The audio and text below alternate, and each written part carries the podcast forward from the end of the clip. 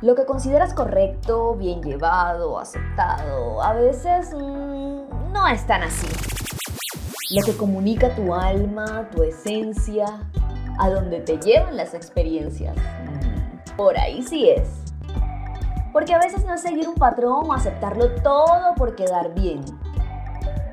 A veces es solo ser. Comunica, ama, siente, emprende, vive y despeínate. Alma Despeinada. Hola, bienvenidos a Alma Despeinada. Soy Luisa Fernanda Yance, tu host, y estoy muy agradecida de que dispongas de estos minutos para hacer este viaje junto conmigo a través de las experiencias y reflexiones que te propongo. Gracias, gracias, gracias. Quiero enviarte un gran saludo, un gran abrazo desde donde sea que estés, sea de día, sea de noche, desde cualquier actividad que estés realizando. Gracias por permitirme estar ahí a tu oído llevándote un mensaje diferente. Gracias de verdad. Hoy como siempre quiero proponerles que hablemos de algo que me ha estado rondando en mente por estos días. Bueno, ya sé que siempre les digo que es algo que me está rondando. Y a veces me pongo como en sobrepensamiento y hasta preguntona con el universo y conmigo misma acerca de diferentes circunstancias. Vamos al punto. Y es que es en una conversación con una amiga llegábamos a la conclusión de que muchos nos dicen acerca de reparar, de sanar. Y sí, hay que sanar, obviamente. Pero el tema es en que nos concentramos cuando estamos sanando. Nos concentramos siempre en eso terrible que debemos reparar, entre comillas, o nos concentramos en el bien sentir que nos generará reparar o sanar ese tema. Entonces nos dicen todo el tiempo, ay, que tienes que sanar esto, que tienes que sanar aquello, que yo no sé qué, que contigo mismo, que con la energía masculina, que la abundancia, que perdonar, que tal. Pero todo el tiempo, me preguntaba yo. Entonces si uno todo el tiempo está pensando en reparar es porque todo el tiempo cree que está dañado. Y aquí viene otra pregunta. ¿No se supone entonces que ya somos seres completos y que lo único que debemos hacer es concentrarnos en la felicidad? Creo que ese camino nos lleva más a un proceso de sanación. En cuanto yo me siento bien, lo demás fluye, porque entonces empiezo a quitarme juicios y a quitarle los juicios al otro, a verlo con una mirada más misericordiosa, más compasiva y a verme a mí mismo también de esa manera, porque definitivamente todo empieza por uno y de aquí se refleja hacia afuera. Ese es el primer punto. Ok, reparar todo el tiempo, mm, lo pongo en duda. El camino quizá es por la vía de sentirnos bien.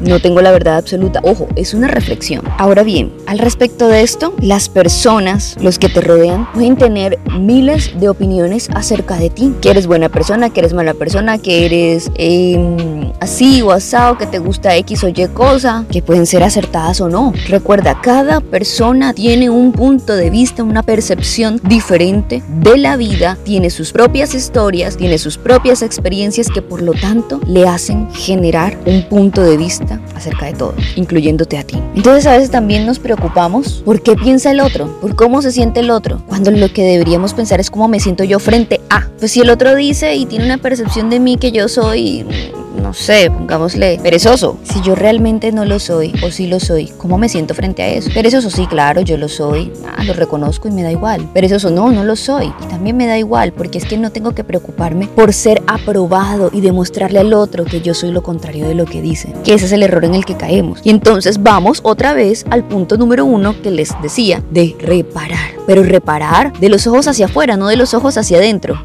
Y hay donde cometamos un error con una persona, donde la embarremos con alguien, como diríamos aquí en Colombia, porque desembarrada no hay. Es decir, corrección de error para el que ha sido herido casi que no hay. Debe haber un proceso de perdón muy profundo. Y ese ya es otro tema, del que hablaremos en otro podcast. Y entonces ahí la percepción también puede ser otra. Entonces, ¿de verdad será tan importante que yo le dé tanta relevancia al punto de vista del otro, a la percepción del otro? No es tu problema ser aprobado. Esa no debe ser tu preocupación. Tu preocupación debe ser si tú te apruebas a ti mismo y te aceptas tal cual como eres. Si tú te ves al espejo y dices, bueno, esto soy yo, esto es lo que hay, nada que hacer.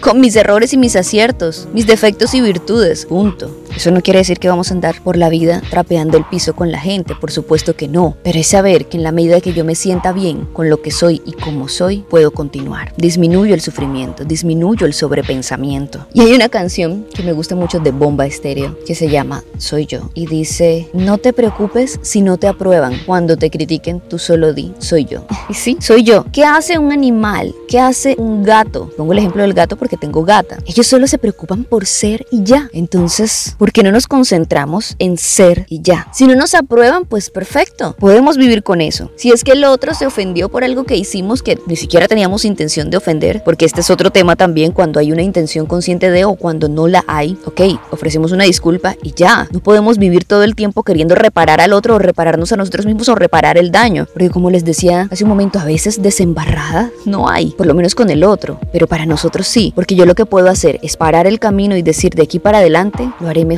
siendo leal a mí mismo. Entonces, sé como un gato, sé humano y ya, concéntrate en ser. Gracias por estar aquí. Te espero en mi Instagram para que hablemos de este tema. ¿Te concentras en ser realmente a diario o te preocupas más por ser aprobado? Allá te espero, arroba Luisa Fernanda Yance en mi Instagram. Recuerda que también me puedes ubicar en TikTok y en Facebook de la misma manera y que se requieres ayuda para fortalecer tus habilidades comunicativas o comunicar mensajes de impacto a través de tus contenidos, aquí estaré para ayudarte. Que tengas una semana despeinadísima. Soy Luisa Fernanda Yance, Lufeya, y esto es Alma Despeinada, el podcast.